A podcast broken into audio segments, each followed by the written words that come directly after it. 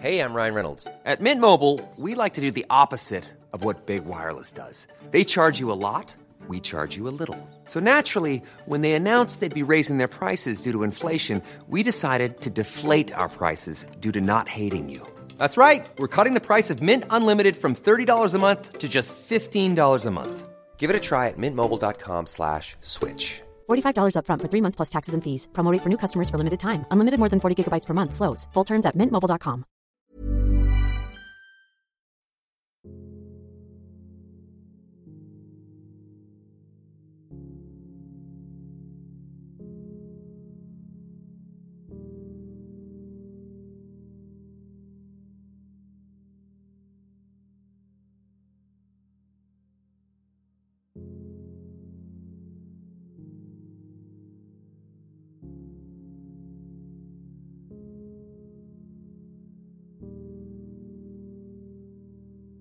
En 1856 nació una de las figuras más importantes en la historia del mundo tecnológico. De familia con historial de enfermedades mentales, aunque brillante, el serbio fue responsable de incontables invenciones eléctricas y mecánicas, aunque su vida fue más extravagante que sus increíbles y hasta imposibles invenciones. Esta es la historia de Nikola Tesla.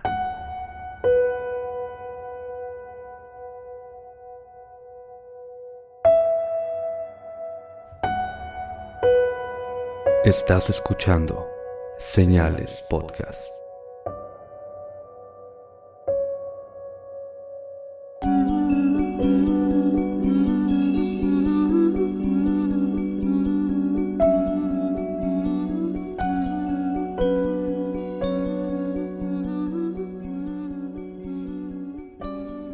Buenas noches y gracias por acompañarnos otro viernes en un nuevo episodio de Señales Podcast. Como siempre, primero que nada saludos a nuestro patrocinador Antonio de Relatos de Horror y a todos aquellos que nos escuchan en cualquier parte del mundo. Y como ya saben, escuchen a Juegatela Podcast que ahora forma parte de nuestra red de podcast. Hermandad, por así decirlo. Es nuestra hermandad, sí, de Señales Network y próximamente Generación N también. Ya les estaremos dando más información. Espérenlo con ansias, por favor. El capítulo de hoy es un episodio en la historia con Señales Podcast. Les vamos a contar sobre uno de los científicos más importantes de la historia moderna, que fue Nikola Tesla. Todos lo conocen por la mención del bombillo, la bobina Tesla y varias cosas que muchos piensan que fueron robadas por Edison, etc. Pero hoy le vamos a dar un enfoque un poco más profundo a la vida de Nikola Tesla. Y más raro también. Rarísimo, créanme. Nikola Tesla nació el 10 de julio de 1856 en el pueblo de Smiljan bajo el imperio austrohúngaro que ahora sería Croacia. Fue el cuarto de cinco hijos entre Milutin Tesla, quien era un sacerdote ortodoxo, y su madre Duca Tesla, hija de un sacerdote también, quien se decía tenía talento para hacer y arreglar herramientas y aparatos mecánicos sin tener ningún tipo de estudio. Es bien sabido que la familia de Nicola, de parte de su padre, tenía historial de enfermedades mentales. Su padre solía tener conversaciones y peleas consigo mismo, cambiando de tono de voz como actuando diferentes personajes, y su hermano además sufría de alucinaciones. Hasta un día, en 1861, cuando el hermano y el padre fueron atacados por una familia de lobos. El caballo en el que iban huyó galopando y su hermano quedó atrapado entre las patas del animal muriendo ese día. Al poco tiempo de ver el cuerpo de su hermano sin vida, de forma tan trágica, Nicola mismo comenzó a sufrir de alucinaciones en las que él decía, el aire alrededor de mí se llenaba de haces de luz, y cuando alguien mencionaba un objeto, la imagen del objeto aparecía frente a la vista de Tesla, al punto de no poder distinguir realidad de ficción. Aunque, ya luego, él le atribuye a esto varios de sus inventos. Decía que el prototipo de su motor de corriente alterna le llegó de esta forma y que en ese momento que vio esta alucinación se puso a dibujarla en el suelo con, con la tierra que estaba ahí debajo de él. Y yo me ponía a jugar a las canicas cuando estaba chiquito, güey, hacía hoyitos y jugaba con palitos y todas esas madres, pero pues este güey era otra, otra dimensión de, de genialidad, por así decirlo. Aunque ya luego y con lo que vamos a saber un poco después, Esto está muy en duda porque se dice que él ya tenía años trabajando en su prototipo y de pronto hizo esto en frente de muchas personas, o al menos algunos amigos de él, entonces lo hizo como para llamar la atención un poco, pero sí tenía alucinaciones.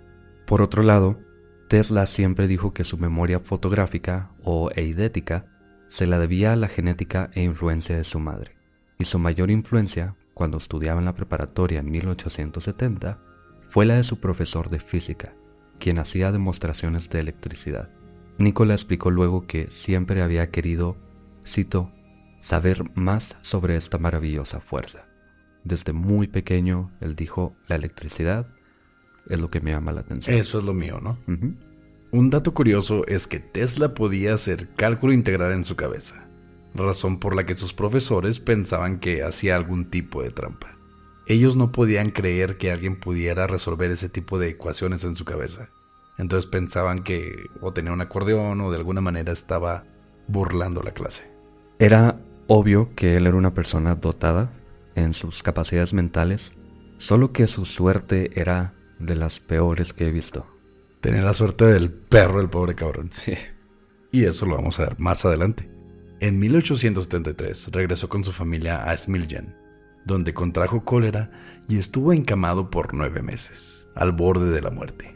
Su padre, quien siempre quiso que Nicola fuera sacerdote como él, le prometió inscribirlo a la mejor escuela de ingeniería posible si sobreviviera. Y lo hizo, sobrevivió. Pero en 1874, Nicola escapó de su vida para evitar ser enrolado en el ejército astrohúngaro. Se fue hacia el sureste de Croacia, donde sobrevivió como cazador. Él decía que este contacto directo con la naturaleza lo hizo más fuerte tanto física como mentalmente. Fue un hippie, así, literal. Sobrevivió el cólera, para empezar. Era una persona súper capaz en todos los aspectos y ahora era un mugre hippie por ahí. Pero al mismo tiempo era un cazador, entonces era inteligente y aparte era físicamente apto. Esto lo hacía la persona más completa, ¿no? Así que en 1875 se inscribió en el Politécnico Austriaco con la ayuda de una beca. Durante el primer año nunca faltó a clases, tenía las calificaciones más altas, completó nueve materias, que era casi el doble de lo requerido. Comenzó un club cultural serbio y hasta recibió una carta de felicitación para su padre de parte del decano que decía, y cito, su hijo es una estrella de primer rango. Hasta el momento pensamos que su suerte no era mala, ¿no? Decimos, no, ya, pues él, una eminencia en las clases, fundó este club serbio, ¿qué más podría ser? Él estaba destinado al éxito, ¿no? Sí, después de casi morir, era como, ok, aquí empieza la vida de Tesla, pero, pero pues no. Para 1878, luego de explotarse a sí mismo gracias a que su padre lo menospreciaba, un sacerdote te menosprecia ser la chingonada en la escuela. Eso ya es una mentada de madre. Sí. Bueno, Nicola cayó adicto al juego y a las apuestas. Perdió su beca y aunque en una ocasión logró recuperar lo perdido del dinero de su padre, y prometiéndose que no volvería a pasar, más tarde en su vida, ya en los Estados Unidos, se sabe que seguía jugando apuestas. Pues si te va bien, ¿por qué dejar de hacerlo, no? Bueno, ahorita él estaba con una beca, la perdió, su papá le daba dinero, lo perdió, tampoco era como si le fuera también. Pero lo ganó de vuelta. Entonces ya como que se reivindicó ahí, ¿no? Más o menos. Pero ya en su tercer año, Nicola no pasó las pruebas finales por no encontrarse preparado.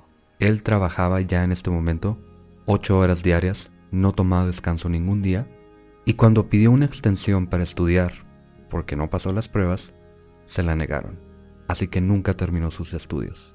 En diciembre de ese año, Nicola huyó a la ciudad de Maribor, que está en Eslovenia, para ocultar su fracaso en la universidad. Algunos pensaron que había muerto ahogado en un río cercano, pero en realidad trabajaba como diseñador de planos mecánicos. ¿De dónde sacarían que se ahogó? Simplemente se fue, dijo, yo no quiero que mi familia sepa que no pude terminar, me da vergüenza, no sé, y simplemente fue un rumor por ahí. Lo más fácil, ¿no? Oye, ¿has visto a Juan? No, güey, pues... Se murió. Se murió, güey, se ahogó, güey. Sí. Y Juan es el que pone la feria todos los, todos los años, ¿no? Básicamente fue lo que le sucedió. Pero el 24 de marzo de 1879, Nikola fue capturado por la policía por no tener permiso de residencia y fue regresado a su familia. Así como que encontramos a este cabrón, es suyo. Ahí les va de vuelta, ¿no? Una tras otra el pobre. Un mes más tarde, su padre murió de un paro cardíaco. Y otra. Durante casi un año, trabajó como profesor en una de sus antiguas escuelas. En enero de 1880, dos de sus tíos ahorraron suficiente dinero para mandarlo a Praga a estudiar. Ok, ya le está yendo mejor. Pero llegó muy tarde para las inscripciones de la Universidad Charles Ferdinand. Además de no saber greco ni checo, ambos idiomas obligatorios, que eran los únicos que hablaban en esa universidad, aunque se dedicó a escuchar conferencias en filosofía, pero sin crédito alguno. Es como el, el que limpia, ¿no? En la escuela. O sea, él puede escuchar todas las clases, pero pues obviamente no le va a servir de nada porque no le van el papel. Bueno, le sirve, aunque realmente no era un filósofo, pero al menos pasaba el tiempo por ahí. Pues de eso nada. Ya para 1881 se mudó a Budapest, en Hungría, para trabajar en la compañía de telégrafos de Budapest bajo Tivadar Puskas. Este Tivadar era el inventor de la central telefónica. Básicamente inventó el sistema telefónico o la red de teléfonos. Aunque al llegar se dio cuenta de que estaba bajo construcción y sin funcionar. Entonces no era el inventor del teléfono, tenía la idea de cómo hacerlo, ¿no? Ok, ahora ya sabemos que es el inventor de la central telefónica, pero después de trabajar unos meses como diseñador en la oficina central de telégrafos por la experiencia que ya tenía, y cuando la compañía ya estuvo lista, entonces se fue con ellos. Se dice que mientras trabajó ahí logró mejorar mucho el equipo y haber perfeccionado un repetidor o amplificador telefónico, aunque no se patentó y no se sabe realmente si lo hizo o no. Pues supongo que no tenía el conocimiento de las patentes, no sabía que si él inventaba algún tipo de sistema, él podía ponerlo su nombre. Entonces sí, se queda así como un 50-50. Pudo haber sido él, pudo no haber sido él. Así es. En 1882, Tivadar le consiguió trabajo en París para la compañía Continental Edison. Grábense ese nombre, Edison, como instalador de iluminación incandescente interna. Sus superiores notaron sus capacidades y conocimientos en física e ingeniería, así que lo subieron de rango a diseñador de dínamos y motores. En 1884, Charles Batchelor, gerente de Tesla, fue enviado a los Estados Unidos para dirigir la instalación eléctrica de Nueva York, quien se llevó a Tesla consigo para trabajar en las instalaciones y rediseñando generadores. Le estaba yendo bien. Sí. No es tan mala la suerte, ¿no? ¿Estás trabajando para el superinventor Edison? ¿Eres solamente un joven que ni terminó la universidad? Que hasta ese momento trabajaba como diseñador por muy bajo, muy poco dinero.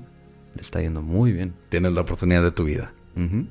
Se dice que Tesla ya en Estados Unidos se vio varias veces con Edison, quien le había prometido varios bonos que no le pagó. Híjole. Edison era un hijo de puta, en serio. Sí, de hecho está más que comprobado que Edison era un hijo de la chingada. A él literal no le interesaba el avance tecnológico, solo le interesaba el dinero. Hay una historia de que Edison ofreció un bono de 50 mil dólares en ese tiempo para la persona que pudiera mejorar 24 de los diseños de las máquinas. Tesla lo hizo, le dio los planos a Edison y Edison le dijo, no entiendes del humor americano. Dijo que era una broma y no le pagó. Y ahí es donde empieza el problema. Poco se sabe qué pasó entre ellos, además de esto del bono que no le pagaron, pero el diario de Tesla tenía una nota cubriendo dos páginas enteras entre el 7 de diciembre del 84 y el 4 de enero del 85, que simplemente decía, adiós a la compañía de máquinas de Edison. Cubrió lo que en su diario sería un mes, nada más odiando a Edison. O sea, como, como con gratitud de por fin dejar de trabajar para ese hijo de la chingada.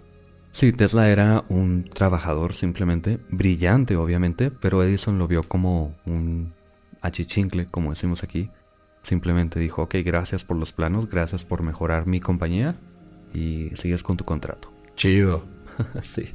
Luego de dejar la compañía, harto obviamente, Tesla se dedicó a desarrollar la patente de su sistema de iluminación de arco, prototipo en el que había trabajado mientras trabajaba para Edison. Pero fue olvidado porque requería demasiada carga eléctrica que no era compatible con el sistema de Edison, que era de carga baja. Es decir, lo pusieron a trabajar con un prototipo que no iba a funcionar y cuando se fue dijo, ok, lo voy a desarrollar yo y que se chingue eso. Sí, pues va a funcionar. Es cuando vas con tu jefe y, oye, tengo ideas de cómo mejorar todo esto. No, no es así como lo quiero. No es así como trabajamos aquí. Te chingas y trabajas como yo te digo. Pero pues él ya tenía la libertad, ¿no? Ya estaba fuera de las garras de Edison, entonces podía trabajar a su manera con un prototipo que sí iba a funcionar. Poco tiempo después, en 1885, Tesla conoció a dos hombres de negocio quien le ayudaron a fundar su propia compañía, Luz Eléctrica y Manufacturera Tesla, en la que trabajó por un año. Sus socios mostraron poco interés en nuevos prototipos, como el de corriente alterna, por ejemplo, y decidieron dedicarse solamente a producir energía.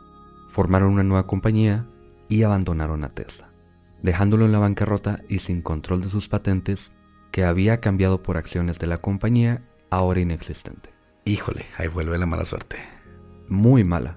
Durante los siguientes meses tuvo que trabajar como reparador eléctrico y hasta reparando baches. Imagínate a una eminencia de la física y la mecánica llenando hoyos en la calle, viejo. Qué coraje. Sí. No puedo imaginarme lo que pasaba por su cabeza. Si hubiera sido en tiempos más adelante, él habría sido el perfecto asesino serial. Entiendo por qué lo dices, pero Tesla, al parecer, era una persona o muy noble o muy dejada. Todo esto que le está pasando, como lo trató Edison, que le robaron sus patentes, no sé cómo soportó tanto. Es como si Jeffrey Dahmer o Ed Kemper hubieran decidido aceptar todos los abusos que tuvieron y nada más seguir con su vida. En lugar de descuartizar, matar, violar cabezas, guardar pedazos de cuerpos humanos, es simplemente como si ellos hubieran sido la otra cara de la moneda. Sí, exactamente. No lo había pensado, fíjate, pero sí es raro que no sepamos de algo que haya hecho Tesla en su desesperación, en su frustración incluso. Es que supongo que al ser hijo de, de un sacerdote, y también su mamá era una persona muy correcta, pues supongo que como no recibió abuso en su, en su niñez, eso lo hacía seguir más el camino de la moral, ¿no? Es más seguir lo que él quería, más que corromperse por el odio que tenía como los otros asesinos seriales de los que hemos hablado. Aunque, como dijimos ahorita, el papá sí menospreciaba sus... Bueno, estaba en la escuela todavía, no había logrado nada, pero menospreciaba que fuera el mejor de su clase pero no hay registro de castigo físico, de, de que lo hayan tachado de niña. Entonces esto, repito, queda como la otra cara de la moneda a, a los asesinos seriales de los cuales hemos hablado. Bueno, eso sí es cierto. Aparte de que era un genio, tanto en la física como en la mecánica. Que no significa que no pudiera hacer esas otras cosas, pero sí. Pudo haber electrocutado a todas sus víctimas, pero pues, vamos a ver qué pasó ahora. En 1886 conoció a Alfred Brown y Charles Peck, un superintendente de Western Union y un abogado, quienes tenían experiencia como inversionistas. Con Tesla y sus ideas formaron la compañía eléctrica Tesla. Para resumir, desde ese momento hasta 1891, las invenciones de Tesla y sus contratos como consultor en varias empresas lo mantuvieron ocupado en su compañía y popularizando su nuevo generador de corriente alterna. Algo que Edison había querido opacar. Algo que Edison le dijo, sabes que eso no funciona porque así no hacemos las cosas. Hasta que el pánico financiero de 1890 obligaron a Tesla a liberar sus regalías a la empresa eléctrica Westinghouse, quienes le pagaban 15 mil dólares al año a cambio de vender su motor de corriente alterna, aunque seguía sin dar frutos pero al menos tenían más fe que Edison en sus proyectos. Gracias a esto, seis años después, ellos compraron todas sus patentes por 216 mil dólares para desarrollarlos con General Electric, a cargo de Edison y Thomson Houston. Pinche Edison compró todas las patentes del pobre Tesla. El mismo que lo había pateado, que lo había pisoteado y lo había mandado a rellenar baches, él mismo compró todas las patentes de Tesla, permitiéndole a Tesla trabajar en sus propios proyectos en su ahora infinito tiempo libre. Qué coraje, ¿no? Qué vuelta de la vida tan, tan ojete. Pues ni tanto, porque 216 mil dólares en ese momento le permitieron hacer lo que le diera la gana. Era No era millonario obviamente, pero tenía mucho dinero. Él se la mantenía construyendo máquinas, inventando cosas, echando a perder. Tenía dinero para hacer lo que le diera la gana, básicamente. Pero al fin y al cabo, el pendejo que lo había menospreciado fue el que terminó dándole el mismo dinero por sus patentes. Se aprovechó de sus propias ideas, básicamente. Y así se la pasó Tesla por 40 años hasta 1930. Para este momento Tesla, que es muy conocido por ser malísimo con el dinero, de nuevo se vio en la bancarrota. Vivía en el Hotel Pennsylvania, donde los residentes se quejaron de sus palomas. Él, en este tiempo, por alguna razón, comenzó a cuidar de palomas, un montón al parecer, y los vecinos se quejaron de que dejaban desechos por todos lados. Además, ya debía dos mil dólares de renta.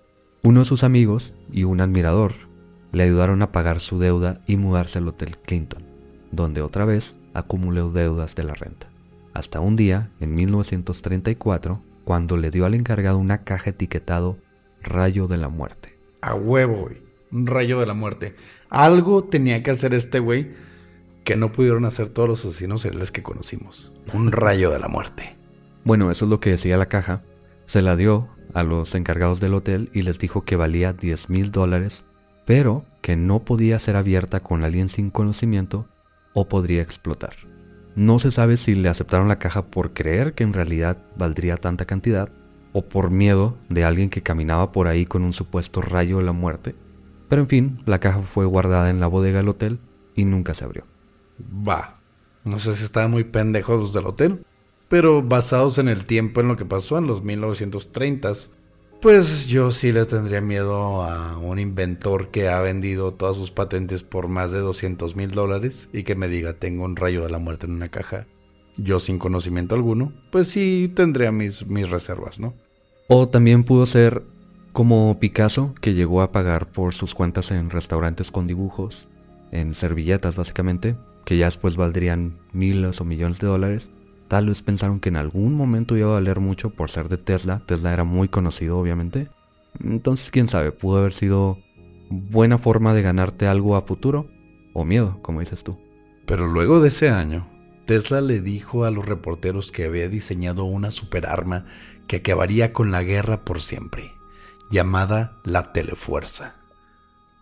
Hijo de su madre. No sé por qué quería decir Teletubbies, güey. Aunque se le conoció comúnmente como el rayo de la muerte. Decía Tesla que este sistema podría ser instalado a lo largo de la frontera y costa del país contra infantería o aviones de guerra. Nunca realmente detalló cómo funcionaría precisamente este aparato. Pero en 1984, ya fallecido, el Museo Nikola Tesla en Belgrado mostró los planos de su proyecto, que fue descrito como un tubo de vacío sellado que permitía salida de partículas cargadas de tungsteno o mercurio a millones de voltios, que podían ser dirigidos como ondas. En pocas palabras, un rayo de la muerte. Su idea, como ya dijiste, era instalar una barrera de estos rayos alrededor del país que destruiría las naves enemigas si cruzaban el espacio, bueno, el, aire, o mataría invasores inmediatamente. Es decir, nadie podría ser atacado en su propio país. Él no lo vio como un arma, lo vio más bien como una defensa y decía, si nadie se puede invadir, nadie se va a invadir. Y llegó a también mencionarlo él como un rayo de paz. Que pues si conocemos a Estados Unidos, no existe tal rayo de paz. Es más un rayo de libertad, ¿no? O invasión. Es raro que él no pensara que se iba a usar, digamos, de mala forma, porque era un rayo que podías disparar a cientos de kilómetros y que inmediatamente destruiría aviones y, y lo que fuera. Pero, bueno, parece que son más bien ideas locas de una persona que no está bien mentalmente. Aunque Tesla nunca logró interesar a los inversionistas, intentó venderle la idea a varios países, incluyendo Estados Unidos, la Unión Soviética y hasta Yugoslavia, diciéndole al embajador yugoslavo en 1937 que ya había construido uno y estaba a punto de mostrárselo al mundo. Ya tenía su rayo, el mundo estaba sobre él, el FBI estaba muy interesado en todo esto, el gobierno americano obviamente, pero solamente unos meses después, y aquí es donde nace toda la conspiración de Tesla, una noche de otoño, Tesla salió del Hotel New Yorker, donde vivía, y se dirigía a su caminata de rutina. Iba a la catedral, iba a la librería, donde alimentaba las palomas, recordemos que él amaba las palomas, pero cuando cruzaba la calle fue atropellado por un taxi que le quebró varias costillas. No se sabe qué tan herido quedó realmente ya que Tesla tenía la costumbre de no buscar ayuda médica y jamás se recuperó. Hacia el final de sus días, Tesla pasaba su tiempo cuidando de estas palomas, en particular una de la que se enamoró totalmente. Se enamoró de una paloma, güey. Puedes decir, tengo un gato, tengo un perro, lo amo. Así podría ser, ¿no? No, pero él se enamoró. O sea, se enamoró, sentía amor por una paloma, pero más que amor que le tienes a una mascota. Se enamoró de la paloma. Exacto. Cuando la paloma se enfermó, Tesla pasó su tiempo cuidándola hasta que se mejoró, que está bien, pero él creía que ambos podían comunicarse y entenderse mutuamente. Eso no está bien. Le decía a un amigo, y cito, amo a esa paloma como un hombre puede amar a una mujer, y ella me ama a mí. Güey. Hasta un día en que, según Tesla, la paloma llegó a su ventana con terribles noticias. Oye, güey, tengo que contarte algo. No te va a gustar. es peor que eso, porque según Tesla, salieron rayos de luz de los ojos de la paloma y pudo ver cómo se le fue la vida. Rayos de luz. O sea, vino la paloma y me disparó con su rayo láser. Está... ¿Sabes que no sé si este rayo de la muerte, todo lo que tiene que ver con la electricidad, que tenía visiones de rayos de luz, la paloma con los rayos de luz de los ojos, está obsesionado. De hecho, se dice que él nació durante una noche de tormenta eléctrica. Sin palabras, viejo. Sin palabras, o sea, los rayos de luz de la paloma que amaba. Me rompe un poquito el corazón, la verdad. No hay cómo seguirle con ese tema, la verdad. El 7 de enero de 1943, a la edad de 86 años, Tesla murió solo en su cuarto a causa de una trombosis coronaria. O eso se dice. Fue descubierto por una mucama que ignoró la señal de no molestar en su puerta. Dos días después, el FBI ordenó incautar las pertenencias del inventor. Qué curioso, ¿verdad? John J. Trump. Que por cierto es familiar de Trump, no es coincidencia. Qué curioso, ¿no? Un, un profesor del MIT estuvo encargado de analizar los aparatos de Tesla y advertir de algún peligro. Según la historia oficial, en una caja con la etiqueta Rayo de la Muerte, el profesor encontró solo una caja de décadas, que era nomás un equipo de medición de circuitos electrónicos. O sea, no era nada. No. Realmente él blofeó a los del hotel para poder quedarse gratis. Tesla sufría de enfermedades mentales durante su vida. Y el rayo de la muerte no fue el único invento que nunca mostró durante su vida, aunque él, cuando le mencionó al dirigente yugoslavo que ya había construido uno, era posiblemente solo una manera de querer conseguir o fondos para seguir su investigación o una manera de pararse el cuello. Sí, vamos a hablar sobre uno de esos inventos, el más famoso probablemente, pero Tesla estaba desesperado por conseguir dinero, por conseguir inversionistas, y parece que vendió esta idea del rayo de la muerte, por así decirlo, como simplemente una idea para, para seguir obteniendo dinero de donde fuera. Prueba de lo desesperado que estaba Tesla por conseguir dinero es una de sus invenciones más conocidas. Pero vamos a platicar un poquito de por qué es la más conocida. A Tesla se le atribuyó una rara explosión en 1908 que se conoció como el evento Tunguska en Rusia. En la mañana del 30 de junio, una explosión destruyó 2.000 kilómetros cuadrados de bosque y matando a tres personas. Pero se cree, ya con investigaciones más recientes, que simplemente fue un meteorito que explotó en la atmósfera a unos 5 o 10 kilómetros de altura y que tenía entre 40 y 190 metros de diámetro. Eso es lo que pasó, a, a mi parecer, porque hay muchos, muchos estudios. Pero hay un chingo de teorías también. Obviamente, como en todo, como en el paso Diatlo, por ejemplo, esta explosión, pudo haber sido el mismo gobierno ruso. Haciendo sus experimentos, ¿no? Pero se cree que Tesla tenía algo que ver porque en 1901, unos años antes, Tesla quería trabajar en un proyecto que se llamaba la Torre Wardenclyffe, con la que podía cargar, según él, la ionosfera para proveer de energía gratuita a todo el mundo. Básicamente esta torre, que era un generador, inyectaría grandes cantidades de energía en puntos alrededor de la Tierra que utilizaba la atmósfera o la ionosfera en este caso para aventar electricidad hacia abajo, hacia la Tierra, y le caería a las antenas de las casas para las personas obtener electricidad. Entonces, según la gente, tienes la ionosfera llena de energía y de alguna forma causó esta explosión, y eso pensaban que había sido Tesla. Ok. Pero la torre nunca fue funcional. En 1917, Tesla perdió los derechos de la torre porque su único inversionista dijo, ya no quiero hacer esto. De hecho, se dice que le dio una parte del dinero que Tesla pedía, pero a cambio de los otros inventos. La torre fue solamente algo ahí que estaba haciendo Tesla. Como un gancho, ¿no? Sí. Y ya cuando perdió los derechos, el ejército dinamitó esta torre porque pensaban que era utilizada por espías alemanes. Por si fuera poco. Ok. y lo más loco de todo esto, esto ya ya se murió Tesla, nada más estamos platicando qué hizo durante su vida, que fue así como muy turbulenta, muy rara. Y para darles una idea de por qué probablemente nada del rayo de, de la muerte, ni nada de esto de la torre, ni nada de eso era real, mientras probaba uno de sus prototipos, años antes, Tesla interceptó señales extrañas que según él viajaban entre Venus y Marte y se convenció de que era un mensaje extraterrestre. Extraterrestre es lo que le faltaba a la historia de Tesla, güey. Tenía que haber a huevo alienígenas, güey, en este pedo. sí, él iba por ahí diciéndole a la gente que este mensaje decía uno, dos, tres y que se acababa. Que, que era de origen extraterrestre. ¿Cómo vas a tener uno, dos y tres nada más porque sí? Pues sobre todo si es en dos planetas muy lejanos a la Tierra. Que están de hecho entre la Tierra, Venus y Marte. Obviamente el público lo tachó de loco, de científico loco aparte, y ya después se descubrió que sí había podido interceptar algo en el espacio, pero en realidad era una tormenta eléctrica de Júpiter. Diablos.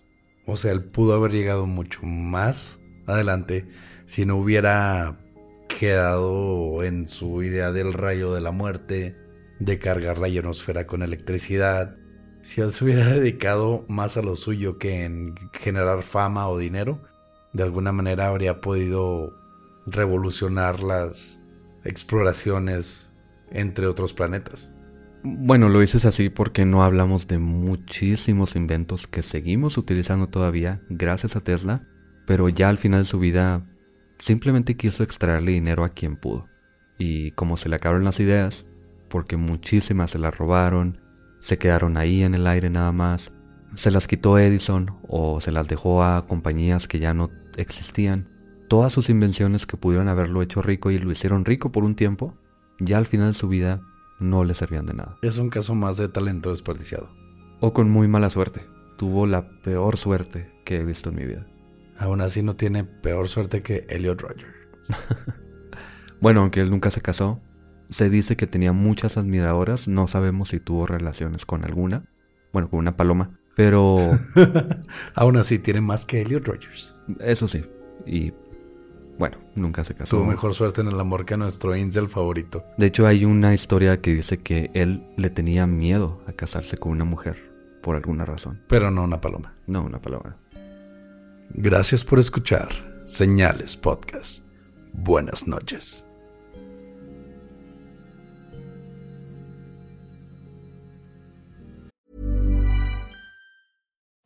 Life is full of what ifs. Some awesome, like what if AI could fold your laundry?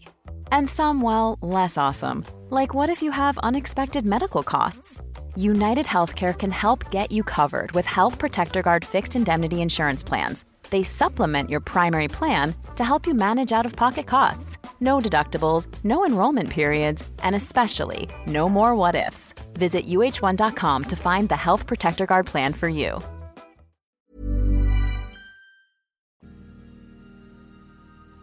Gracias por escuchar el capítulo de hoy y llegamos a los saludos, que como es viernes van a ser unos pocos nada más. Primero que nada a, bueno, está en Instagram, se llama Mashmellow, que dice que su cumpleaños el miércoles, así que un saludo. También a Ale Jaibón, que me pidió un saludo por su cumpleaños también. No me dijo cuándo, pero felicidades, Ale. A Sebastián de Uruguay, que él y su abuelo son fans. Un saludo a ustedes hasta Uruguay a Mayra Orozco que nos puso su casa en California cuando vayamos a, la mansión Winchester. ¿Mm? Te vamos a aceptar unas cervezas, pero no la casa. No nos gusta meternos en casas ajenas, a menos de que estén embrujadas. Sí, por allá visitamos algún día. También a Aldo Leiva, que nos pidió ahí por Instagram también un saludo. También tengo aquí a... Yo tengo a Luis González, que un saludo para él y sus hijos, Julieta y Álvaro. Julieta de 10 años y Álvaro de 6 años. Un saludo a tus hijos. También a Teo que dice que hoy fue su cumpleaños. Me parece que mandó ayer el mensaje, pero felicidades. No, de hecho fue el miércoles. Así que un saludo para Aldo. Para Teo, perdón. Y su cumpleaños del miércoles. Muchos cumpleaños el día de hoy. Aquí dice que el 14 de noviembre es el cumpleaños de Luis Fer. Así que un saludo también para ti, Luis Fer. A Cintia Balam que nos comentó en Facebook y dice que es de Yucatán y quiere un anuncio. Así que un saludo hasta allá. A Pablo de Neuquén, capital argentina. También a Mariana y Rubén que son de la Ciudad de México. Muchas gracias por los saludos. Un saludo de mí personalmente a Denise Winchester que siempre sale con stickers muy buenos ahí en el grupo de WhatsApp. Si se quieren unir, recuerden que lo pueden hacer ahí. Seguido ponen el link en señalados en Facebook. Y búsquenos en Facebook también para que estén ahí compartiendo memes, imágenes y cosas de ese tipo. Gracias por escuchar Señales Podcast. Buenas noches.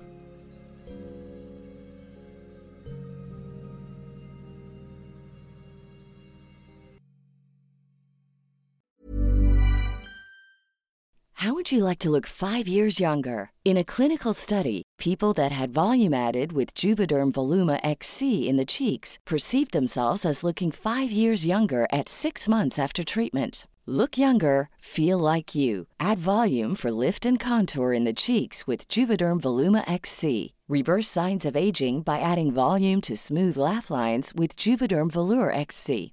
For important safety information and to find a licensed specialist, visit juvederm.com. That's J U V E D E R M.com. Not for people with severe allergic reactions, allergies to lidocaine, or the proteins used in Juvederm. Common side effects include injection site redness, swelling, pain, tenderness, firmness, lumps, bumps, bruising, discoloration, or itching. There's a risk of unintentional injection into a blood vessel, which can cause vision abnormalities, blindness, stroke, temporary scabs, or scarring. Talk to a licensed specialist to find out if it's right for you.